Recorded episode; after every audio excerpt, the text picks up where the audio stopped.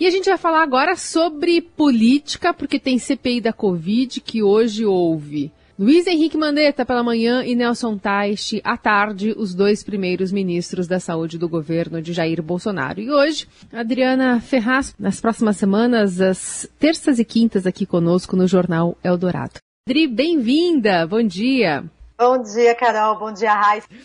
Bom, Adri, conta pra gente um pouquinho a expectativa, então, é, do governo também, né, sobre dois nomes de, de um político, né, e um médico que já passaram pelo Ministério da Saúde e tem muito a dizer. Sim, tem muito a dizer e o governo tem muito a temer, né? Acho que em função desse depoimento, hoje começa realmente a fase que interessa aí da CPI, né? A gente viu toda essa novela que aconteceu nos últimos meses em torno da instalação da CPI da Covid no Senado. Precisou de uma ordem do STF para que isso acontecesse. Semana passada foram então definidos aí plano de trabalho, presidente e relator, e nessa semana começa a fase de depoimentos e já começa hoje às 10 da manhã com Luiz Henrique Mandetta. Vamos lembrar, o Mandetta deixou o governo Bolsonaro em abril de 2020, ainda então no início da pandemia, né? O, o ministro que mais tempo comandou a saúde é, no governo Bolsonaro durante a pandemia foi o Eduardo Pazuello, que será ouvido amanhã. Mas a expectativa é muito grande em torno do depoimento do Mandetta. Vamos lembrar que o Mandetta virou um presidenciável, né? Então há toda é, aí uma preocupação dele transformar esse depoimento num palanque eleitoral, atacando aí diretamente o governo. É, então, os, os, senadores governistas já têm uma estratégia definida, que é tentar culpar o Mandetta pelas declarações iniciais que ele deu ao longo, é, pelo menos ali no começo da pandemia. Por exemplo, naquela época, né, Carol e Heisen, a gente sabia pouco ainda sobre o coronavírus e a determinação médica era que a gente demorasse a procurar os hospitais. Não sei se vocês recordam disso, né? Sim. A orientação era que é, não, não, era para todo mundo sair correndo para o hospital se sentisse algum sintoma relacionado à gripe, era para esperar um pouco. Depois dessa determinação, a gente viu que ao longo que a ciência foi conhecendo mais o vírus, ela mudou.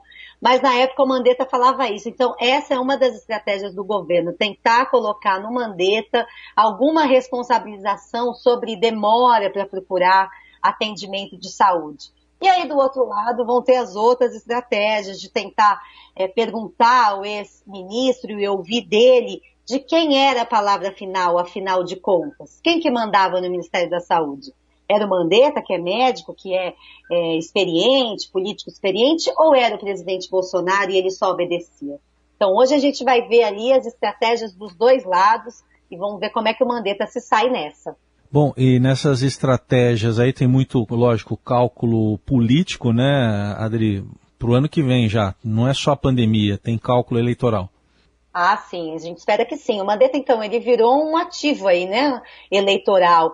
Vamos lembrar que durante a gestão dele, a popularidade do Mandetta era muito alta entre os ministros do Bolsonaro, o que todo mundo comentava que causava ciúme no presidente, né, não gostava dessa popularidade dele no começo da pandemia, ele estava sendo muito bem visto, tanto pela população como pelos governantes, os governadores, prefeitos. Havia aí uma, um tipo de sintonia ou um início de liderança para o combate à Covid. Tudo se desmontou depois que ele saiu.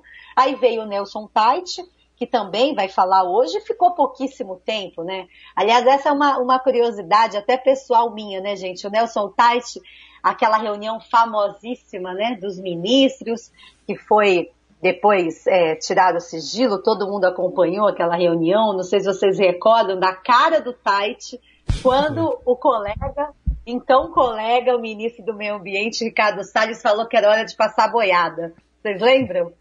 Ele estava meio cara de entreaberta. do que né? que eu tô fazendo aqui, né? Tipo, o que que eu tô fazendo eu tô... aqui? Exatamente. E logo depois ele saiu, né? Então também vai ser um momento aí importante do dia ouvir o Tait sobre esse pequeno período que ele ficou lá, saiu correndo no ministério praticamente, e bem na época que o Bolsonaro começou a intensificar a propaganda dele a respeito da cloroquina. Então tem muito, muitos pontos para a gente avaliar hoje. Olha, o Mandetta vai ser então é, questionado sobre essa questão de orientação, quando procurar o hospital. Vai ser também muito questionado sobre a tal da cloroquina, o TAIT também, de quem era a palavra final sobre incentivar o uso desse medicamento, que a gente sabe que além de não servir para a Covid, ainda pode causar danos, né, a quem usa em excesso. É, toda essa orientação, quem mandava na estratégia do Ministério da Saúde, é, vai ser um dia aí longo, viu? Os depoimentos, eles têm previsão de avançar pela tarde, talvez até de noite. Adri, outro assunto que a gente aborda hoje é sobre o estado de saúde do prefeito, né, agora licenciado da capital Bruno Covas, e do que assume o vice-prefeito Ricardo Nunes, que já conversou contigo já disse que está ali porque, é, enfim, Covas confia nele, mas como é que fica essa configuração agora do governo paulistano em relação ao estado de saúde do, do prefeito Covas? Olha, é uma mudança aí que o Nunes vai querer que não seja brusca, né, nesses 30 dias. Ele assumiu a prefeitura ontem por esse período de um mês. É uma licença programada do prefeito Bruno Covas, que foi internado no domingo no Hospital Sírio-Libanês porque se sentia fraco e com dores em função do tratamento contra o câncer. É, foi internado no domingo quando fizeram então exames de sangue detectaram uma anemia. E aí eu queria explicar bem qual foi a sequência desse processo do Covas. Ele, na segunda-feira de manhã, ontem, então, em função da anemia, foi submetido a um exame de endoscopia. E segundo os médicos, o quadro delicado do prefeito, né, com câncer, é, com metástase, já fez com que os médicos optassem por realizar o exame com o cova sedado e entubado. Isso é importante que a gente é, mostre. Ele já estava entubado para fazer o exame. E aí, durante esse exame, foi então identificado um sangramento, uma hemorragia, na cárdia, que é uma válvula bem próxima ao coração, que fica entre o esôfago e o estômago, justamente onde começou o câncer do prefeito. É, ele cuidou desse câncer com quimioterapia, tratou, e esse tumor virou uma úlcera. A úlcera, então, que sangrou ontem, e aí os médicos optaram por mantê-lo sedado e transferido para a UTI.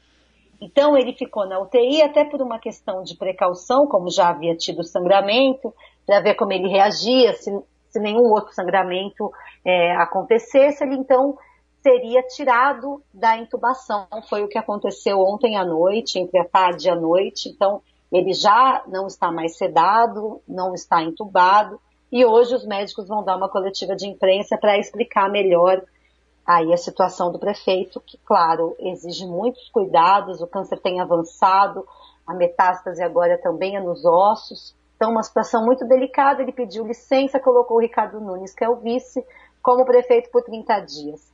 Ele disse para a gente ontem em entrevista que vai manter todo o trabalho do Covas e vai consultá-lo em situações, decisões mais complexas, né, que ele tiver que tomar. Por exemplo, ele não vai tomar nenhuma decisão relativa a isolamento social, relativa a aumento da presença de alunos nas escolas sem consultar o Covas. Foram exemplos que ele deu. Mais coisas do dia a dia menores que ele possa resolver, ele tem autonomia para isso, ele é prefeito de fato agora. Ele então não pretende incomodar o prefeito. Vai contar com a equipe dele, né? É, o Nunes não era desse núcleo duro do governo tucano, agora vai ter que ser e vai aí encarar esse próximo mês, que não deve ser fácil, né, Carol e Heisen? Os níveis de internação nos hospitais municipais ainda continuam muito altos, muito altos. Aliás, ele falou disso, né, nessa entrevista que ele deu para você, até convido o nosso ouvinte a ler, tá no, tá no portal do Estadão, mas não tem muito jeito, tem que uh, conduzir aí todo, esse, todo esse enfrentamento à pandemia, né, Adri? Acho que é o foco principal agora. É isso que ele, que ele deu a entender para a gente. Né? Ele também falou de uma outra prioridade, que é aprovar na Câmara Municipal, nesta semana ainda, em definitivo, um projeto que parcela dívidas de comerciantes, de empresários paulistanos, é o chamado PPI, que é um programa de parcelamento incentivado de dívidas. Então, se eles conseguirem aprovar, o que é bem possível, os comerciantes aí que têm dívidas para a prefeitura vão poder parcelar em 120 meses vão ter desconto de, é, na, nas multas né, que, que esses débitos teriam. E aí ele, como ex-vereador, Ricardo Nunes, só para falar rapidinho dele, foi vereador por oito anos, antes de ser vice-prefeito do Bruno Covas, ele é do MDB, é, e ele não é considerado um político que não tem grande experiência né, no, no poder executivo, mais no poder legislativo. Mas ele está seguindo ali o script, se diz muito leal ao prefeito Bruno Covas, ressaltou que o Covas disse a ele que confia nele para essa tarefa e vai tentar tocar aí, né? Uma situação muito delicada para ele, né? Com o Covas internado, mesmo que ele saia do hospital, é, muitos, muitas dúvidas sobre a evolução da doença do Bruno Covas e a situação dele, vamos combinar, não é nada fácil de assumir a prefeitura diante disso. Muito bem. Adriana Ferraz, portanto, nas próximas semanas, as terças e quintas aqui conosco no Jornal Eldorado. Adri, obrigada, viu? Bom trabalho para você. Obrigada. Vai ser ótimo. Bom dia.